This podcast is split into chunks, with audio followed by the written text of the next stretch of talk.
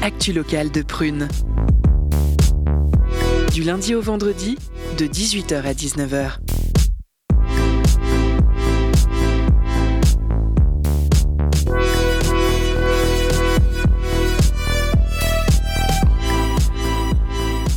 Chers auditeurs, auditrices, c'est toujours un plaisir de vous retrouver. Soyez les bienvenus à l'émission Curiosité du vendredi, le décryptage des informations de notre belle région. Ce soir, vous verrez que ben, ça sera au-delà de notre belle région. Je suis toujours Prisca, vous allez bien, l'équipe? Ça va, ça va. La forme et toi? Oui, super bien aussi. Auditeurs, auditrices, entre une semaine chargée de marches contre la réforme des retraites et les manifestations féministes, nous ne pouvons que poursuivre notre combat pour un autre futur.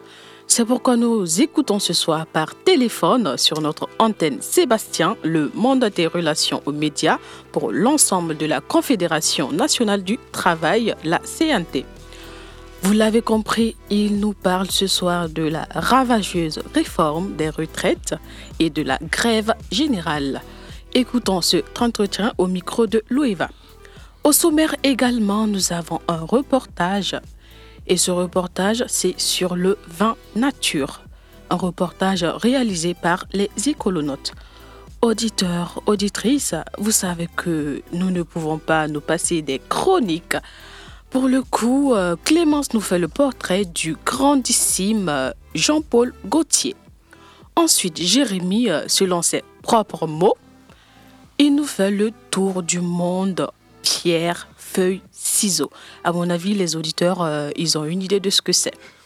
Enfin, Camille Principiano a réalisé un enregistrement sur le film Goutte d'or de Clément Cogitor.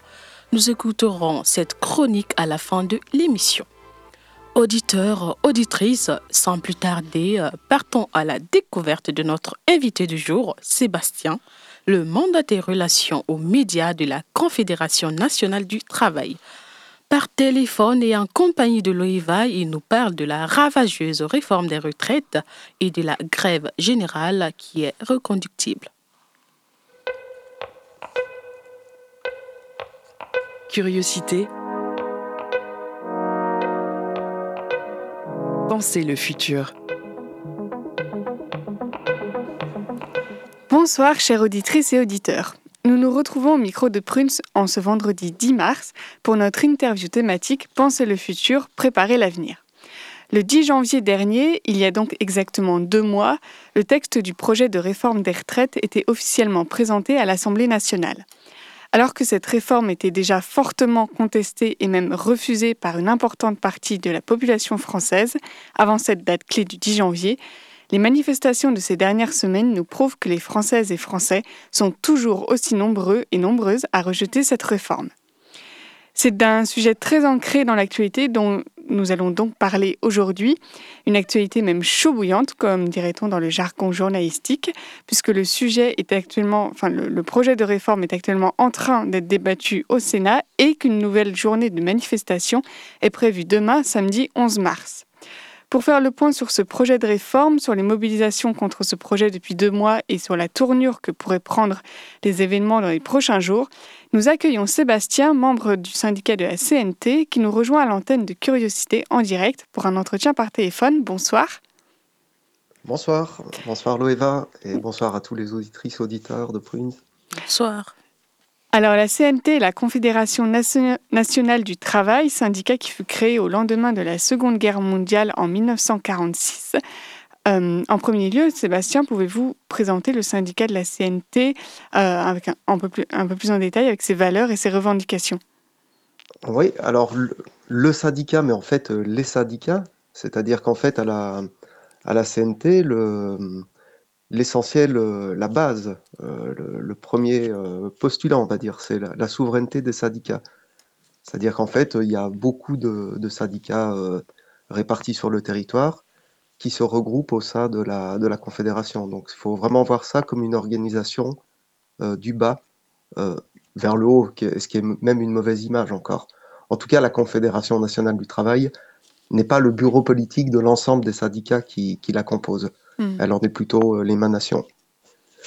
Et donc cette, cette Confédération nationale du travail, dite plutôt CNTF, parce qu'il y a d'autres CNT, est basée sur les principes de, de l'anarcho-syndicalisme et du syndicalisme révolutionnaire, et donc en fait de, de la lutte des classes. Est-ce que vous pouvez préciser anarcho-syndicalisme, s'il vous plaît? Oui. C'est des mots, alors anarcho-syndicalisme et syndicalisme révolutionnaire, c'est des mots qui sont quasiment équivalents. Syndicalisme révolutionnaire est un peu plus proche euh, de, de l'histoire du syndicalisme en France et notamment de la, de la CGT à ses débuts, où elle était très marquée par les, les, les idées anarcho-syndicalistes de Pelloutier, par exemple, et là on voit bien que les mots s'entrecroisent, mais disons que les, les principes, c'est euh, l'autonomie des travailleurs, mm. euh, qui n'obtiendront euh, leur l'amélioration de leurs conditions d'existence que par leur lutte et non pas dans une forme de délégation euh, vers un parti ou vers euh, d'autres types de structures. C'est vraiment le, le, syndicat qui est l'outil politique du travailleur et de la travailleuse. Donc c'est comme ça que, que les principes se, se posent et d'une manière plus, plus factuelle, on va dire, c'est la, la grève générale euh, l'action directe. Euh, qu'est-ce qu'on a d'autre? Le, un gros point aussi, c'est la, formation, l'éducation, le, développement de, de, la fierté des travailleuses et travailleurs, notamment du, monde ouvrier. Euh, des, des, mécanismes de secours et, d'entraide. voilà, c'est un peu ça les, les principes du syndicalisme révolutionnaire et, de, et de l'anarcho-syndicalisme. Et depuis combien de temps êtes-vous membre du syndicat et qu'est-ce qui vous a motivé, vous, à, rejoindre la du coup, CNTF Alors, personnellement, c'est par le, biais des, manifestations euh, Gilets jaunes.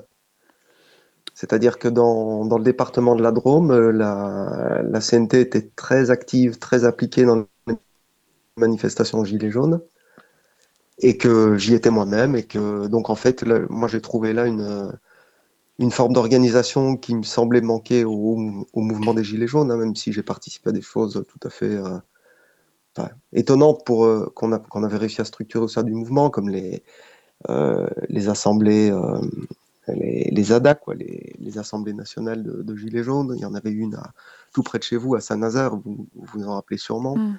Donc, ce qui, ce qui témoignait déjà d'une belle capacité d'organisation, mais le, le cadre syndical en fournissait à mon sens une, euh, une plus performante, mieux inscrite dans la durée, euh, plus précise dans ses revendications. voilà, c'est comme ça que je suis arrivé à, à la CNT. Et en quelques mots, quel est votre rôle au sein de la CNTF ou CNT Alors, au niveau, au niveau confédéral, euh, donc je suis le mandaté relations médias, c'est-à-dire qu'en fait, je suis mandaté pour euh, écrire et diffuser les, communiqués de, presse de la Confédération. Euh, je gère ça euh, comme je veux, mais je reste ouvert aux suggestions des, camarades, évidemment, pour un, communiqué en particulier. Et tout en, ça c'était un, point important du mandat, tout en respectant toujours la, ligne confédérale. C'est-à-dire en fait la, ligne politique de la CNT euh, dans son ensemble.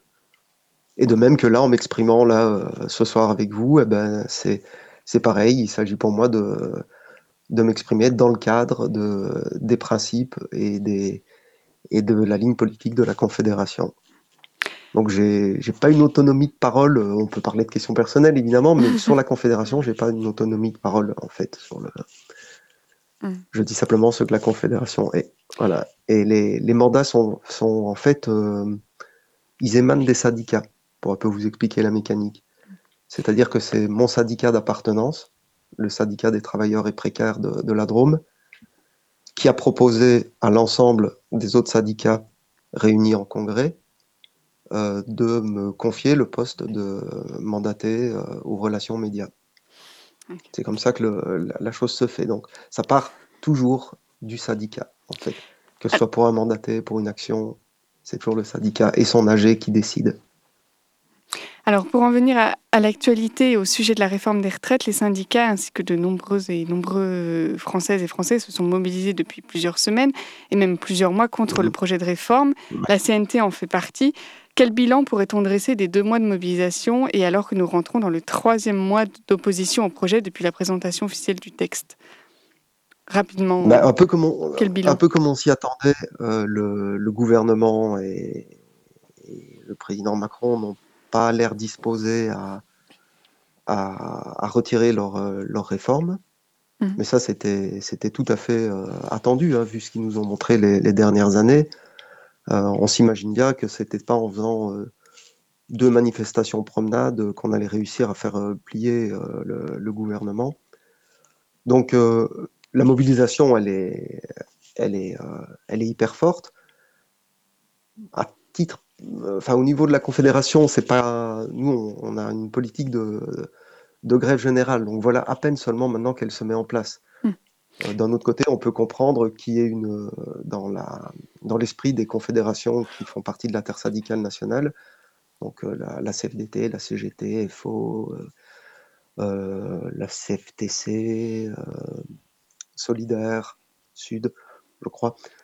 Ils sont huit, plus rejoints par les, syndicats lycéens, par au moins quatre syndicats lycéens, dont le MNL. ils, mettent un tempo de, de gradation. Donc mm. en fait, on a commencé par des manifestations et euh, une première journée de grève, et puis en voilà une qui est quand même euh, le 7 plus largement euh, suivie. on commence à assister à des, à des blocages de lycées, et ça c'est un peu la, hantise du gouvernement.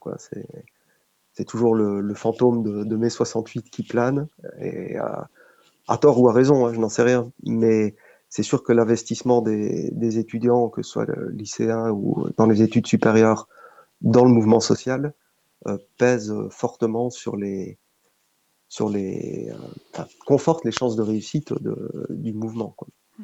Et ce matin, ce matin même, pardon, un nouveau coup de théâtre s'est produit au Sénat où le projet de loi est actuellement en train d'être débattu, puisque le gouvernement a demandé un vote bloqué sur l'ensemble du texte par activation de l'article 44 alinéa 3 de la Constitution pour faire adopter le projet de loi au Sénat. Donc concrètement, le gouvernement va sélectionner les amendements sur lesquels le Sénat devra se prononcer en excluant alors les centaines de propositions d'amendements de la gauche qui n'avaient pas encore été traitées. Est-ce que vous avez entendu mm. ça aujourd'hui avant notre entretien et Oui. Oui. Et euh, du coup, quelle, est, quelle est votre réaction J'ai entendu que les. Pardon? Oui. Quelle est votre réaction face à ce que les partis politiques de gauche appellent un bâillonnement de l'opposition? Ben, C'est. Euh, nous, on ne s'inscrit pas dans une, une réflexion, euh, on va dire, politique de, de parti. On s'y attendait, puisqu'on on est passé par une période où on nous a servi, je crois, 11 49.3. Hum. Euh, donc que le 44.3 sorte lui aussi à un moment ou à un autre, euh, bah, c'était euh, prévisible aussi. J'ai aussi vu que le Sénat avait validé, voté le l'âge légal de départ. L'âge légal de départ hum. repoussé à, à, 64, ans. Hum. J'ai aussi vu qu'ils avaient au moins entamé, je ne sais pas si le, le vote est complet et porte sur tous les articles, mais la, suppression des, régimes spéciaux.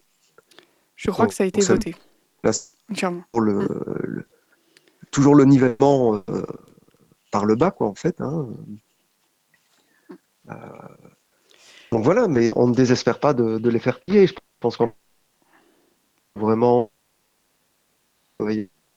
Alors ça, ça coupe un peu. Est-ce que vous pouvez mobiliser euh, des délocages dans, leur, dans leurs entreprises, euh, sur le public. Oui, je vous écoute. Oui, non, je, disais, ça, ça, coupait un peu, c'était un peu euh, haché euh, votre réponse. donc, D'accord. Si vous pouvez vous, vous, rapprocher de votre micro du téléphone.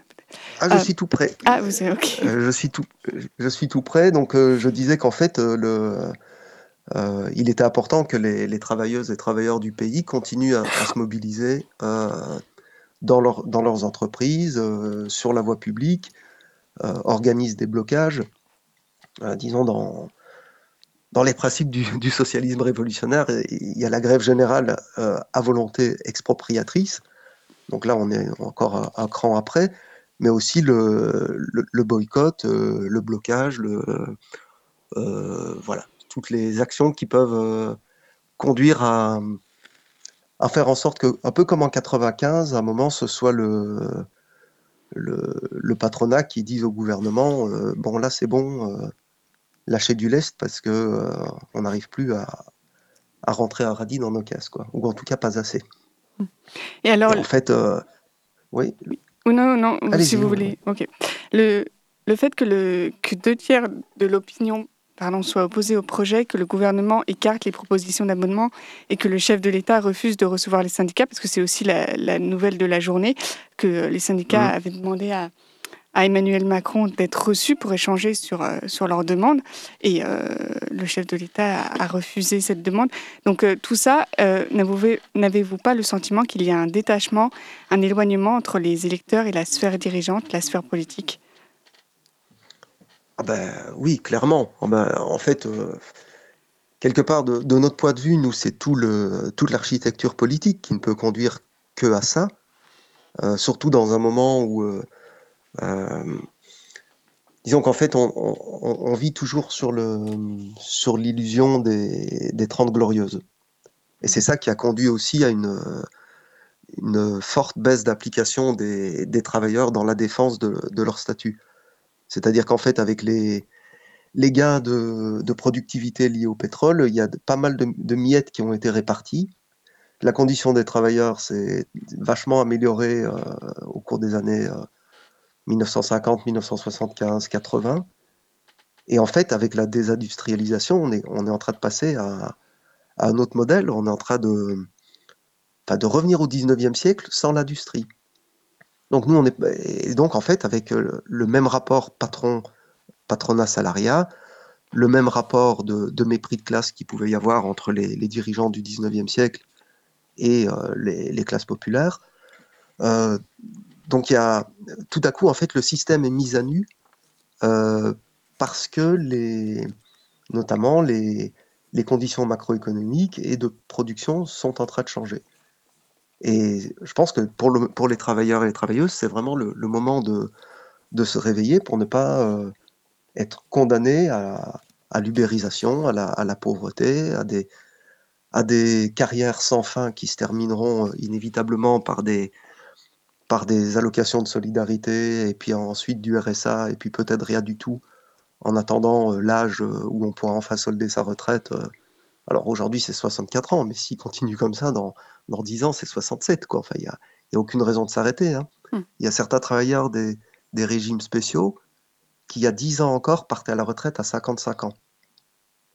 Et aujourd'hui, ils vont passer à 62, euh, à 64. Donc en fait, ils vont perdre 9 ans de retraite en 10 ans. Ils auront perdu 9 euh, ans de retraite en 10 ans. Donc pour, euh, pour certaines catégories, c'est vraiment c'est le coup de massue et on comprend qu'ils soient mobilisés. Mais ce qu'on voit aussi dans la mobilisation aujourd'hui, c'est que euh, les, les, petits commerces s'associent aussi à, à, la grève en baissant, en baissant le rideau. Hein. Pas, pas, tous, évidemment, mais certains le font. Dans la petite ville euh, près de laquelle j'habite, euh, plusieurs l'ont fait. Donc des, des travailleurs indépendants hein, qui, qui ont zéro ou un salarié. donc vraiment des toutes petites entreprises qui, et là, il y a un changement de logiciel aussi hein, dans ces, On va... ces travailleurs euh, indépendants. Oui, oui. Et c'est pas mal que ça s'amorce comme ça. On va s'arrêter là pour la première partie de cette interview. Euh, restez en, en, direct, chères auditrices et auditeurs, pour la seconde partie après la pause musicale. À propos de cette pause musicale, auditeurs, auditrices, le titre c'est Girls Are Mean par Bush.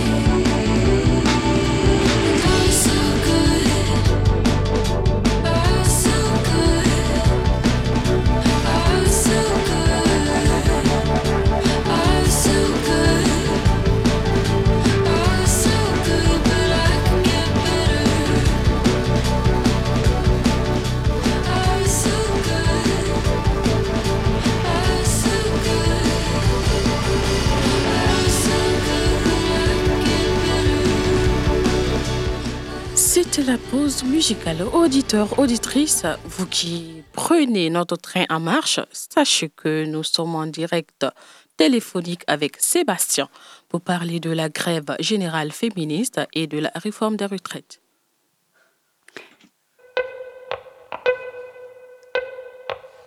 Curiosité. Pensez le futur. Donc nous sommes de retour euh, en direct de Curiosité pour la deuxième partie de cette interview avec notre invité Sébastien, membre de la Confédération nationale du travail. Donc euh, dans, dans, la première partie, nous avons rebalayé un peu le, les deux mois de mobilisation contre la réforme des, retraites euh, qui viennent de passer. pour enchaîner, quelles sont les, les alternatives au projet de réforme du gouvernement que la CNT défend? Sébastien ah ben, euh, Nous, c'est la, retraite à 55 ans, déjà. Et ensuite, un, découplage euh, plus, marqué, un peu comme il avait été pensé d'ailleurs à la, suite de la Deuxième Guerre mondiale, quand, la sécurité sociale avait été mise en place euh, par Ambroise Croizat et les, militants de, de la CGT.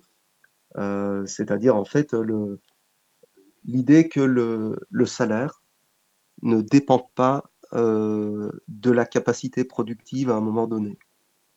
Donc en fait, c'est un peu les idées aussi de, Bernard Friot, c'est-à-dire que euh, la richesse euh, qui est produite par les travailleurs doit leur revenir intégralement sous une forme qui permette d'aborder euh, euh, sereinement tous les âges, euh, tous les âges de la vie. Donc aussi bien le, les moments d'éducation euh, euh, forts, enfin je veux dire chargés, l'école, que, le, que les périodes de travail proprement dites, les, temps de reconversion, les, périodes sabbatiques et la, retraite. C'est-à-dire que le, salaire soit découplé de, de la notion d'emploi. D'ailleurs, il y a que, en général, il n'y a que le, patronat ou les, gouvernements hein, qui, sous l'influence de, l'idéologie libérale et de, celle de la classe dominante, vont, parler d'emploi. Euh, L'emploi, c'est quelque chose de très, euh, ponctuel, hein, euh, qui n'est pas l'alpha et l'oméga d'une vie. Donc en fait, à un moment donné, ça ne tient pas non plus compte, par exemple, puisqu'on était aussi sur la grève féministe du 8 mars, euh, ça ne tient pas non plus compte du, travail euh, invisible euh, qui est fait à 80%, 85% par les femmes dans les, dans les foyers et qui permet lui aussi d'entretenir la machine productive au bénéfice du patronat. Ce travail-là est non reconnu, n'existe pas. et l'idée, par exemple, d'un salaire à vie, c'est quelque chose justement qui permet d'intégrer le fait qu'il y a des travaux euh, rémunérés, des travaux non rémunérés, des périodes où on ne travaille pas, mais on doit, pouvoir quand même vivre euh, euh, correctement. nous, nous on, demande aussi à ce que la, production revenant aux mains des, travailleuses et travailleurs, ce soit eux qui décident quoi produire, en quelle quantité. C'est-à-dire qu'en fait, les, questions écologiques deviennent au cœur du processus de production et non pas les questions de, rentabilité. Et justement, Ça, ça- ouais, à ce propos, euh, Oui. ce- cette semaine donc marquait le, le début d'une contestation massive avec mardi une mobilisation dans tout le pays contre la réforme des retraites, mercredi 8 mars une reconduction des manifestations avec en plus les manifestations à l'occasion de la Journée internationale des droits des, des femmes, femmes donc vous l'avez dit Mhm. qui sont bien plus bien plus pénalisées que les hommes par cette réforme des retraites. Euh, jeudi la grève euh, des étudiants, aujourd'hui vendredi la grève pour le climat. Donc retraite, euh, droits des femmes, étudiants, climat, vous diriez que tout est lié au final? Hmm. Oui, ah, oui, incontestablement, c'est le cas. hein, c'est vraiment. euh, Puisqu'en fait, on est opposé à une, à une pensée systémique qui organise euh, le travail de la fourmilière pour euh, en récolter le miel-là et le garder pour quelques-uns. Eh ben, en fait, c'est toute l'architecture sociale qui est imprégnée de, ces, des différents processus et idéologies qui sont nécessaires à la mise en œuvre de, de l'extraction de la valeur et de la captation de la valeur. Donc le, la planète souffre de, de, de nos activités euh, productives, industrielles, euh, de, Capitaliste, de gaspillage, de, euh, les, les femmes euh, souffrent de euh, la, non seulement la, la double injonction euh, euh, d'être euh, la tenante du travail domestique et d'être aussi euh, une, une travailleuse, on va dire, comme les autres, euh, avec des carrières qui sont hachées, euh, non seulement, et pas seulement parce qu'elles ont des enfants, hein, mais euh, pour des tas d'autres raisons, pour des raisons euh, strictement, euh, euh, on va dire, patriarcales, où, c'est, où elles peuvent être, elles vont occuper les postes les, plus subalternes, alors qu'en fait leur niveau d'études est au moins égal à, celui des hommes. Elles vont occuper des, postes plus précaires en termes de, durée de contrat de travail. Donc forcément, quand dans l'entreprise ça débauche, ce sont les premières. Ceci dit, euh, là dans les, dans les années qui viennent, euh, j'imagine même pas comment des gens vont pouvoir arriver à 64 ans, à part quelques professions privilégiées, avec une carrière complète, avec 44 années de, de cotisation. Mm. C'est c'est invraisemblable. Il y, a, il y a un moment, on est, on est tous euh, en- au chômage, euh, on, on est, on a tous des périodes où, où en fait on ne travaille pas. Euh, et c'est pas toujours parce que les, les- des gens ne- voudraient ne pas travailler, hein, puisque les, Oui, bien sûr. l'idéologie du travail fonctionne bien, c'est très difficile de s'en débarrasser. Mm. Mais même ceux qui le veulent, sont, ne- j'imagine pas comment ils vont arriver à des carrières complètes euh, en tantôt livrant des pizzas, euh, soignant des malades, euh, en- dans, des, dans des EHPAD ou euh, en, comme disait Macron l'autre fois, qu'est-ce qu'il avait trouvé encore une phrase extraordinaire en parlant d'une infirmière qui, euh, qui devrait aller jusqu'à 64 ans. C'est une conversation qui lui était rapportée. Et il dit bah, J'espère que d'ici là, elle aura changé de métier. Oui. Donc, Oui, c'est-à-dire que d'un ça- côté, ça il montre reconnaît que c'est la- super dur pour une infirmière vision du d'aller à gouvernement, 64 ans. Et d'un autre côté, il revient sur la table, enfin, il remet sur la table ces trucs de, de reconversion, et c'est-à-dire en fait de d'agilité du travailleur hein, qui devrait se, se plier à toutes les toutes les vici- vicissitudes du monde du travail pour Mm. rebondir sans cesse euh, en, en dessinant sa carrière euh, nec plus ultra euh, jusqu'au bout. Comme, enfin, c'est vraiment n'importe quoi.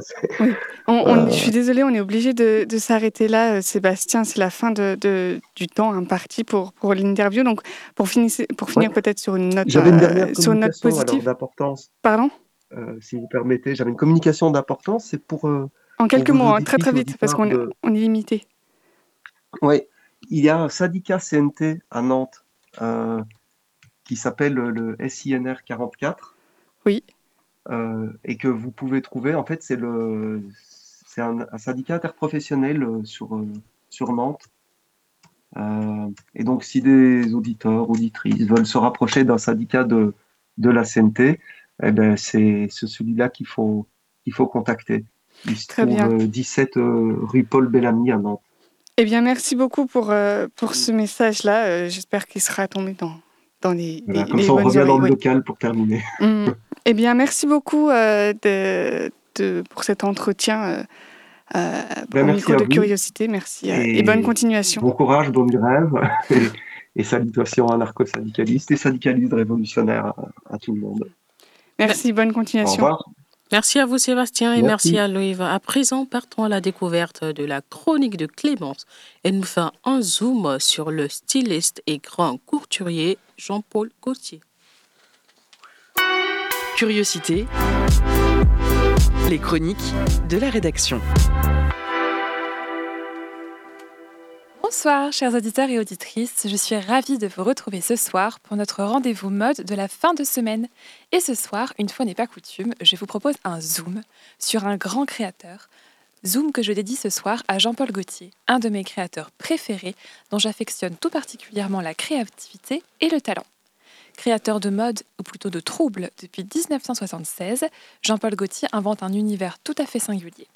Son destin hors norme est celui d'un enfant de banlieue qui, sans faire d'école de mode, deviendra un des plus grands couturiers au monde. Grâce non seulement à son audace, son talent, son, irrévérence, pardon, et bien sûr son humour décalé très reconnaissable. Ses créations exaltent la beauté de la différence. Il écrivait J'adore le métissage des vêtements, des gens, des classes sociales, des genres, et rigoler avec ça. Bien avant que ces mots n'existent, Jean-Paul Gaultier fait fait de son maître mot l'inclusivité, la diversité et le mélange des genres au fondement réjouissant de son univers. Ici, toutes les peaux, toutes les formes, toutes les identités sont célébrées, et chez Jean-Paul, cette vision du monde est bien plus que politique, elle est surtout naturelle et festive. La vie devient alors une célébration provocatrice. Éternel agitateur, Jean-Paul Gaultier prend un plaisir particulier à tout mélanger, à tout secouer. Notamment le corset sexy qui ne se cache plus sous les vêtements puisqu'il devient un vêtement comme une revendication puissante de l'ultra-féminité. La jupe envoie aussi balader les codes et prend fièrement sa place dans le vestiaire masculin. Jean-Paul Gaultier détourne tout et tout le monde surtout. Il fait défiler ses équipes, ses amis, mais aussi ses voisins, des rédactrices de mode ou des personnes qu'il casse sauvagement dans la rue. Mon excentricité est devenue une direction, et son œil se pose avec la même liberté sur des objets dont il s'amuse à changer le destin. C'est d'ailleurs comme ça que Jean-Paul Gaultier fait d'une simple boîte de conserve son écrin précieux, désormais devenu mythique, pour un de ses parfums. Puisqu'en effet, Jean-Paul Gaultier, c'est également des parfums cultes, dont celui que ma, maman porte d'ailleurs depuis toujours. C'est peut-être pour ça d'ailleurs que je voue une admiration particulière à cet, à cet artiste, puisqu'en 1993, Jean-Paul Gaultier se lance dans un nouveau défi et crée son premier parfum, le classique, celui de ma maman si vous avez suivi. Le succès est immédiat, pardon, foudroyant. Partout, on succombe à cet étonnant objet de désir. D'abord pour son essence, un mélange obsédant de vanille, de fleurs d'oranger et de gingembre. Et bien sûr pour son mythique flacon aux courbes sensuelles ultra féminines. Son alter ego masculin, le mâle, connaît le même destin, avec ses notes fraîches et sexy de lavande et de menthe. Le mâle est carrément aguicheur, prêt à tout pour séduire sur son passage. Il a un côté ravageur. Cette obsession pour les accords sensuels devient la signature de la maison Gauthier. Chez le créateur, le parfum doit être aussi sensuel que le flacon. Et je finirai en parlant peut-être de haute couture, bien sûr, puisque ce n'est qu'en 1996, après 20 ans de prêt-à-porter, que Jean-Paul Gaultier fait une entrée remarquée dans le monde de la haute couture. L'enfant terrible devient couturier terrible. Il réinvente la haute, couture en mettant l'exceptionnel savoir-faire français au service de son obsession pour le mélange des genres, des cultures et des matières. Le mot d'ordre de Jean-Paul Gaultier est simple et ambitieux, puisque rien n'est impossible. Les ateliers font alors des miracles pour donner vie aux idées sans limite du couturier. Certaines pièces demandent des centaines d'heures de travail et des techniques artisanales rares pour les confectionner. Depuis 2021, la maison invite chaque saison un nouveau créateur à exprimer sa vision de l'univers Jean-Paul Gaultier. Je vous donne rendez-vous la semaine prochaine pour un nouveau zoom d'un nouveau créateur ou d'une créatrice. Merci à toi Clémence. À présent, nous allons écouter Jérémy. Curiosité. Les chroniques de la rédaction. Ok, alors pour le retour de la chronique sport que j'ai pas fait depuis un mois, j'ai envie de parler d'un jeu dont on n'aurait jamais pensé qu'il aurait pu se transformer en sport. Et je parle de pierre feuille ciseaux. C'est peut-être le, le, jeu qui euh, qui ne désolé, j'ai un peu perdu, qui ne nécessite pas de, d'entraînement. Et d'ailleurs, j'aurais peut-être dû m'entraîner à dire cette phrase, parce que sinon ça aurait été plus simple. Voilà. Euh, dans cette chronique, on va faire une sorte de tour du monde euh, des championnats de Shifumi. Et vous allez voir que il s'est passé, quel... il s'est passé plusieurs choses assez, assez dingues, euh, plutôt ces 15-20 dernières, dernières années. Alors, tout commence en, entre 2002 et 2009 où la World euh, Rock Paper Scissors Society a organisé une compétition internationale qui s'est déroulée tous les ans entre 2002 et 2009. Euh, il y a eu une qualité de production assez énorme, ce qui a attiré beaucoup de monde et aussi euh, pas mal de médias. À tel point qu'à partir de 2004, la chaîne américaine Fox Sports, qui est quand même connue pour retransmettre par exemple la NBA, a retransmis aussi les, championnats euh, du monde de pierre feuille ciseaux. Et euh, le gagnant euh, a empoché, c'était 50 000 dollars, donc c'était pas mal. Et on peut dire que c'est un vrai sport parce que on peut voir on peut le voir à l'implication des commentateurs, du public et des participants et aussi de la qualité d'image euh, qui a été produite pour la télévision. D'ailleurs, euh, pas mal de ces matchs euh, de l'époque sont encore disponibles sur YouTube si vous voulez jeter un coup d'œil, voir ce que ça donne. donc, après le succès de ces championnats du monde, il y, il y a eu aussi pas mal de championnats nationaux qui se sont créés. Alors, ça a commencé par aux USA en 2006. Donc euh, c'était un peu le même principe que, que le championnat du monde. Euh, ça a été, sauf que ça, ça a pris plusieurs mois, puisque les qualifications euh, ont déroulé sur plusieurs semaines dans tous les États des États-Unis, et les finales se déroulaient à Las Vegas.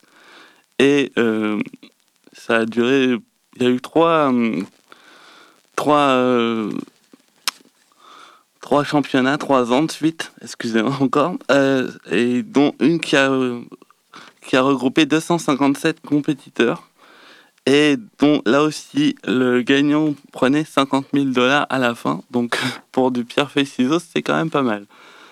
Ensuite, on part en Angleterre où euh, le même genre de compétition a eu lieu à partir de 2007 jusqu'en 2020. La seule chose qui les a arrêtés, c'est le Covid mais du coup, euh, voilà, ça a duré quand même pendant, pendant 13 ans.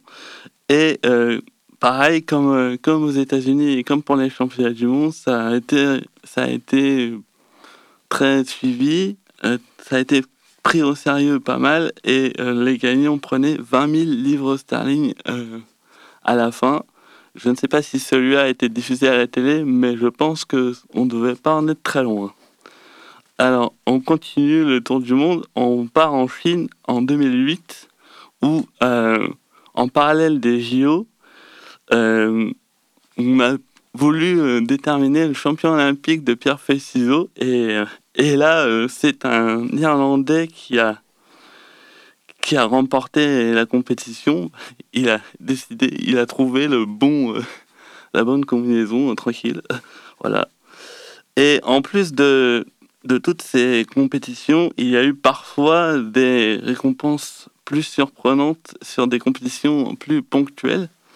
Euh, par exemple, euh, l'une des parties les plus chères de l'histoire de, du Shifumi s'est déroulée en 2005 lorsqu'un collectionneur d'art qui avait une collection à vendre mais ne savait pas euh, dans quelle maison d'enchères il fallait, il allait attribuer le, le contrat, il s'est dit comment je décide bah, Je vais faire faire un Shifumi à tout le monde et puis on va voir celui qui gagne.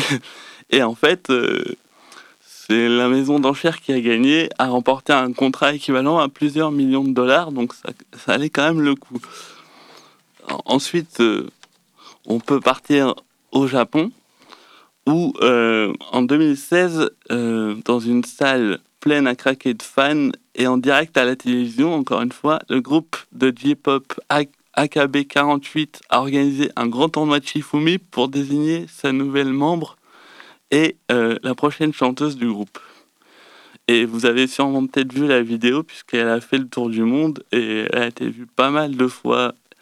Et on voit qu'il y a une ambiance assez folle dans, dans la salle et c'est à peu près digne d'une finale de Coupe du Monde de foot. D'ailleurs, euh, la réaction de la gagnante qui, qui finit en pleurs et tout ça euh, montre l'importance euh, du prix qui a, qui a été mis, mis en, compétition. Alors, la petite dernière étape de ce Tour du Monde, on va s'arrêter en France, où en septembre 2020, un parc animalier avait organisé les championnats de France de pierre-feuille-ciseaux en l'honneur de leur nouveau pandaro qui s'appelait Shifumi. Bon, malheureusement, l'événement n'a pas eu lieu vu qu'il y avait le Covid et ça a été annulé à cause, à cause de, de la situation sanitaire. Mais bon, c'était quand même bien avancé. Et on espère que peut-être qu'ils vont réorganiser maintenant que la situation s'est améliorée, ils vont pouvoir réorganiser peut-être euh, les championnats de France.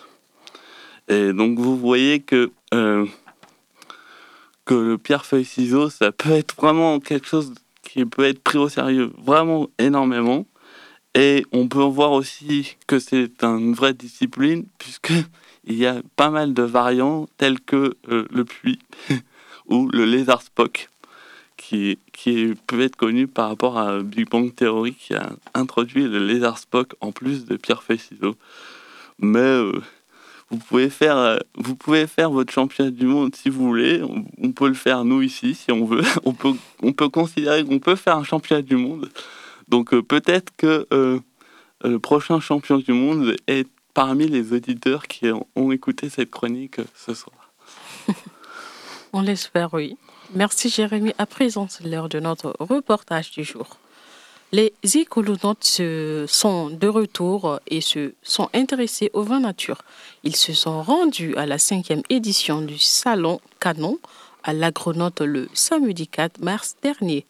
Ce salon regroupait près de 40 vigneronnes productrices de vin nature.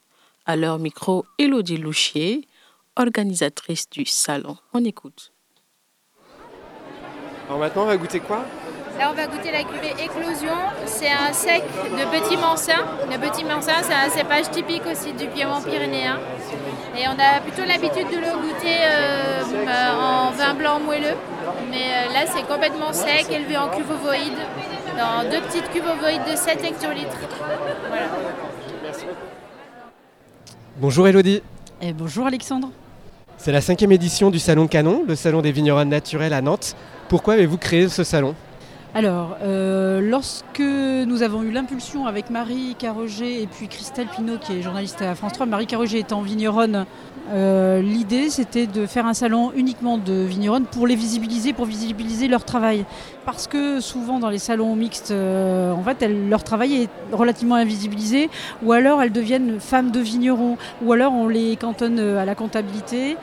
S'écarter de la mixité, c'était juste remettre au centre leur travail à elles. C'était simple, c'était une équation simple et ça a marché. Alors, il s'agit de vigneronnes nature, que ce soit très clair. Ce sont des femmes qui travaillent au plus près du vivant, de manière artisanale. Euh, les vendanges sont manuelles. Elles mettent euh, pas d'intrants dans leur, euh, dans leur vigne, pas d'intrants dans leur chai. un vin nature, c'est un vin fait avec du raisin. Un vin conventionnel, c'est un vin fait avec du raisin et un apport chimique pour le contrôler.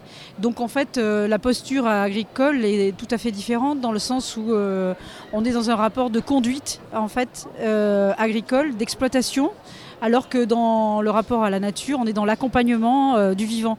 Euh, il s'agit d'une culture, donc on n'ignore pas que quand même l'homme est présent avec la plante, mais en, même temps laisse et observe la plante là où elle doit aller, avec ses aléas, euh, notamment climatiques, on le connaît entre le gel, la sécheresse, mais en fait c'est des aléas qui arrivent aussi aux, vignerons qui travaillent en conventionnel et qui pour autant ne sont pas stoppés par la chimie. Donc on voit bien que la chimie ne sert à rien. Donc pas du tout de chimie, ni dans la culture du raisin, ni dans les additifs qu'on peut mettre lors de la vinification Oui, aucun. En fait, euh, le vin que l'on promeut aujourd'hui est un vin qui euh, était promu par nos arrière-grands-parents et qui, euh, avant les années, avant enfin on va dire à la- à l'avènement de la Seconde Guerre, ça a été la propension de la chimie.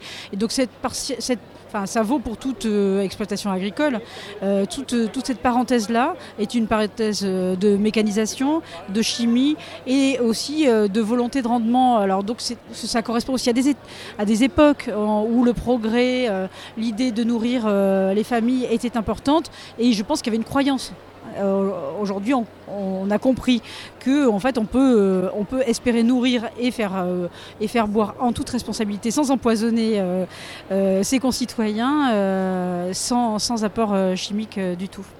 Qu'est-ce que la production de vin nature nécessite comme savoir-faire pour les vigneronnes? De l'observation. En fait, c'est un artisanat beaucoup plus précis. On peut considérer que, le, que la conduite chimique est une facilité, en fait. Donc, euh, euh, donc, euh, donc ça veut dire que quand on, s'approche du vivant, on s'approche de l'observation des cycles, de l'observation de la plante et de l'observation aussi de ses vins. Ça veut dire les, suivre au pas à pas, avec, en imaginant comme ce sont des vins vivants, puisqu'ils ne sont pas stoppés par le souffle dans leur, dans leur vinification, que en fait, ben, ils vivent toute leur vie de vin avec, avec parfois effectivement euh, des aléas, mais aussi euh, des grandes réussites, puisque le fruit est au cœur, est au cœur de leurs euh, préoccupations. Comment on apprend à faire du vin nature? Je crois que je suis la plus mal passée pour, pour vous répondre en réalité, euh, parce que je ne suis pas vigneronne. Là, ici, il y a 40 vigneronnes, et 40 vigneronnes ont des pratiques culturelles complètement différentes selon leur terroir, euh, selon leur, euh, leur histoire aussi, leur patrimoine, leur et, leur, et leur vécu. Et, et, et je crois qu'on peut apprendre aussi à faire du vin quoi qu'il en coûte. C'est-à-dire qu'apprendre à faire du vin conventionnel ou du vin euh, sans chimie, c'est déjà apprendre à faire du vin. Donc il y a des gens qui choisissent des filières et d'autres choisissent la, paysannerie- le compagnonnage aussi auprès de vignerons qui sont déjà en nature et qui, qui ont, eux, euh, comment dire, euh, exploré ce champ-là euh, dans les années 90 ou 80, euh, pour les plus, ou voire même 60, hein, pour, les, pour les plus fervents. Par, je pense aux biodynamistes dans les années 60 notamment. Et donc ce sont des savoirs qui se transmettent et donc ça passe énormément par la transmission et la formation. En 2020, 30% des exploitations viticoles étaient tenues par des femmes. Est-ce encore difficile de se faire une place dans le monde du vin?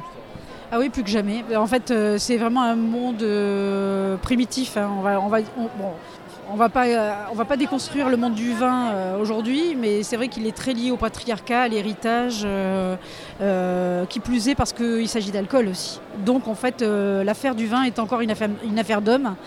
Il faut savoir que quand même dans les 10 ans à venir, la moitié des exploitations agricoles vont être transmises et pour partie euh, à des femmes. Mais la place de la femme doit se faire euh, justement grâce à ça, grâce à cet événement et grâce au talent. Euh, c'est pas que du déclaratif, c'est de la preuve par la bouteille, c'est la preuve par leur talent. Et symptomatiquement, quand même, lorsqu'il s'agit, lorsque les femmes euh, se mettent dans, ce, champ de l'agriculture biologique, toutes pratiques confondues, quand il y a des transmissions, euh, ce sont les femmes qui opèrent le plus la, la- la conversion en bio. Voilà, ça c'est très important. Est-ce que la consommation de vin nature progresse ou est-ce que ça reste euh, trop confidentiel d'après vous? Bah, les deux, mon capitaine, Euh, dans le sens où, euh, évidemment, on a envie qu'elles grandissent euh, plus que jamais. Aujourd'hui, il y a des signes évidents de- d'une d'une envie et d'un appétit. Après avoir euh, eu pris conscience euh, des crises sanitaires au niveau, euh, au niveau de, de l'alimentation, je pense qu'aujourd'hui, le grand public prend conscience que de boire est aussi important et important aussi de le faire en, en- toute quiétude et en toute santé. Donc ça progresse. En revanche, l'agriculture biologique représente 3% de la consommation euh, générale.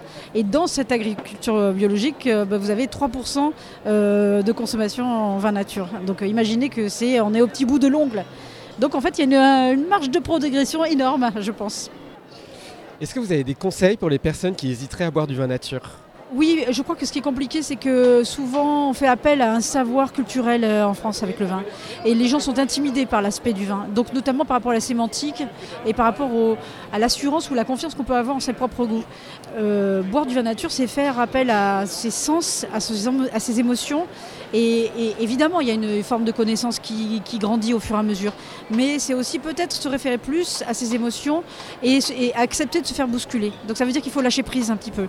Euh, euh, moi, je conseille aux gens de, ne plus avoir d'a priori et de, chercher plus une émotion que euh, rapport de coordination avec des vins déjà croisés par le passé, etc. Et en fait, bah, une fois que vous aurez croisé une émotion dans votre vie, bah, vous aurez envie de la répercuter ou de rechercher et aller ailleurs ou de chercher des terroirs et des personnes. C'est aussi rencontrer les personnes. Pour moi, ce sont des histoires longues et des histoires de reconversion immenses.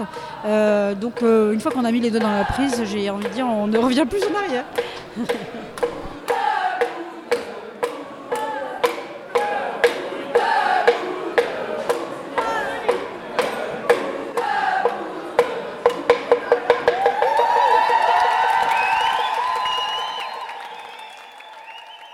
On se retrouve dans un mois dans Curiosité dans l'émission du dernier vendredi du mois. D'ici là, retrouvez tous les épisodes et les reportages des écolonautes sur www.prune.net, rubrique émission, cherchez les écolonautes. A bientôt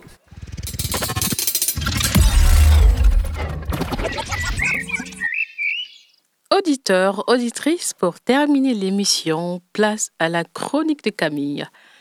Camille Principiano est allée au cinéma 14A pour voir en avant-première le film Goutte d'or, réalisé par Clément Gautijor, produit par Kazakh Productions et distribué par Diafana. Le film est sorti le 1er mars et en ce moment est encore euh, à l'affiche du au 14A pour quelques jours seulement. L'avant-première pour la presse a été suivie d'une conférence de presse avec des journalistes locaux en présence du réalisateur et du comédien principal Karim Leclos. On retrouve des extraits de l'interview au micro de Camille, ainsi qu'un extrait de la bande annonce et un extrait d'une des musiques du film. Curiosité, les chroniques de la rédaction. Qu'est-ce qui fait de nous des hommes? Nos doutes? Notre besoin de croire, nos paradoxes aussi. Les paradoxes, Clément Cogitor les aime et les met en scène de manière subtile et brillante. Le réalisateur des remarqués Ni le ciel ni la terre ou Braguino n'a pas peur des contrastes et des grands écarts. Tantôt film de guerre halluciné et mystique, ou documentaire sur une communauté isolée dans les plaines sibériennes, il nous propose avec ses films de réfléchir à des questionnements métaphysiques via une mise en scène minimaliste, onirique et efficace. Son nouveau long métrage actuellement à l'affiche, Goutte d'or, n'y déroge pas. Cette fois, le cinéaste pose sa caméra au cœur du microcosme effervescent de la Goutte d'Or, l'un des derniers quartiers populaires de Paris, dans le 18e arrondissement. Ramsès, interprété par le magnétique Karim Leclou, y tient un cabinet de voyance florissant. Habile et manipulateur, il a mis sur pied un solide commerce de la consolation. Mais l'arrivée d'enfants des rues, aussi dangereux qu'insaisissables, vient perturber l'équilibre de son commerce et de tout le quartier. Jusqu'au jour où Ramsès va avoir une réelle vision, qui va bouleverser ce en quoi il croyait croire. Ou ne pas croire. Vous déposez ici le métal. Bijoux, ceinture, téléphone. Et pourquoi? À cause du magnétisme. Manu. C'était son petit nom. Manu est avec nous maintenant. La dernière fois, je pensais avoir trouvé. Madame, médium, médium. Mais là, je sais plus du tout comment te faire. Plus tu leur mens, plus ils reviennent. Quand on ne comprend plus, on ressent le besoin de revenir à la base. Mais quelle est-elle justement cette base? Qu'est-ce qui nous rassemble? Qu'est-ce qui nous lie? Quel rôle ont ces récits, ces fictions consolatrices qui peuvent apparaître un peu ridicules et désuètes à l'heure de l'ultramatérialisme et du cynisme contemporain? Face à la violence du monde, de son prochain, en quoi avoir foi? C'est ce que le film veut aborder, tout en contraste. Solitude versus lien social, empathie contre cynisme, matérialisme versus croyance ou encore douceur contre violence, Autant de paradoxes sur lesquels le réalisateur nous incite à avoir un regard, sans jugement.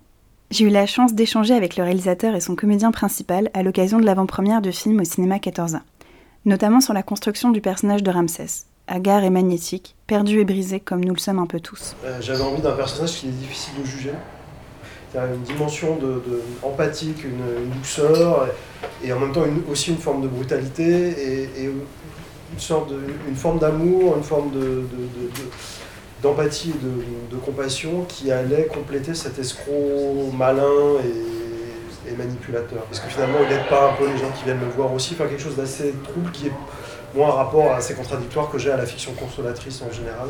Ces récits qui nous aident à, tenir debout face, au deuil. Dans Goutte d'or, chaque personnage tente de régner sur son royaume, sans lâcher une once de terrain, même si ce royaume est vide. Vide de sens. C'est un peu l'impression que me donne la période actuelle. Perte de repères, de sens, de valeurs. L'argent et les réseaux sociaux sont-ils devenus notre nouveau totem, notre religion? Il y a une question de rupture de transmission, euh, non seulement entre euh, Ramsès et son père, mais même la communauté des médiums, une nouvelle génération qui, brise les règles, et c'est le, temps du chacun pour soi, et que le meilleur gagne.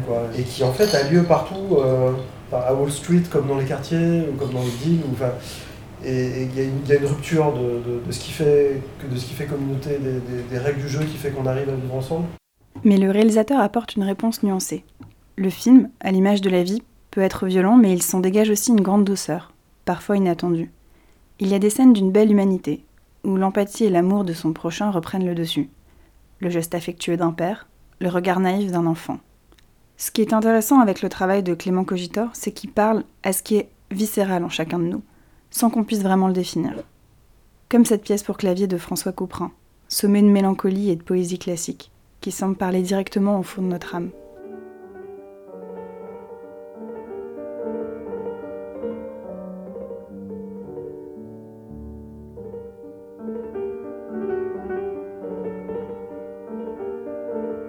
Face à l'insurmontable, quand on ne sait plus quoi faire, qu'est-ce qui nous reste?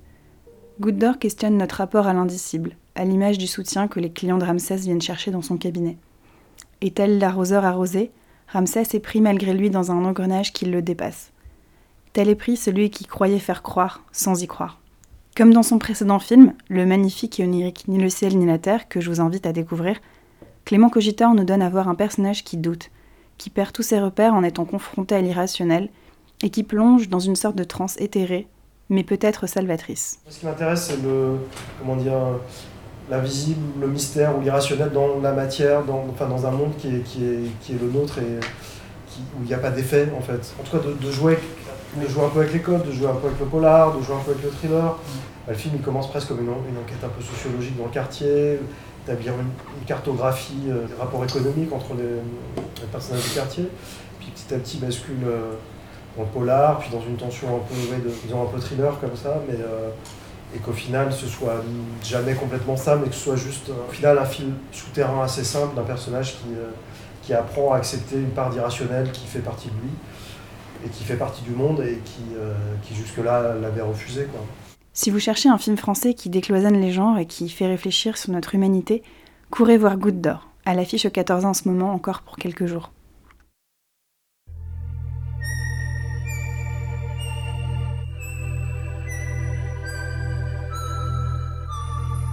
Curiosité. Du lundi au vendredi de 18h à 19h. Et en podcast sur prune.net.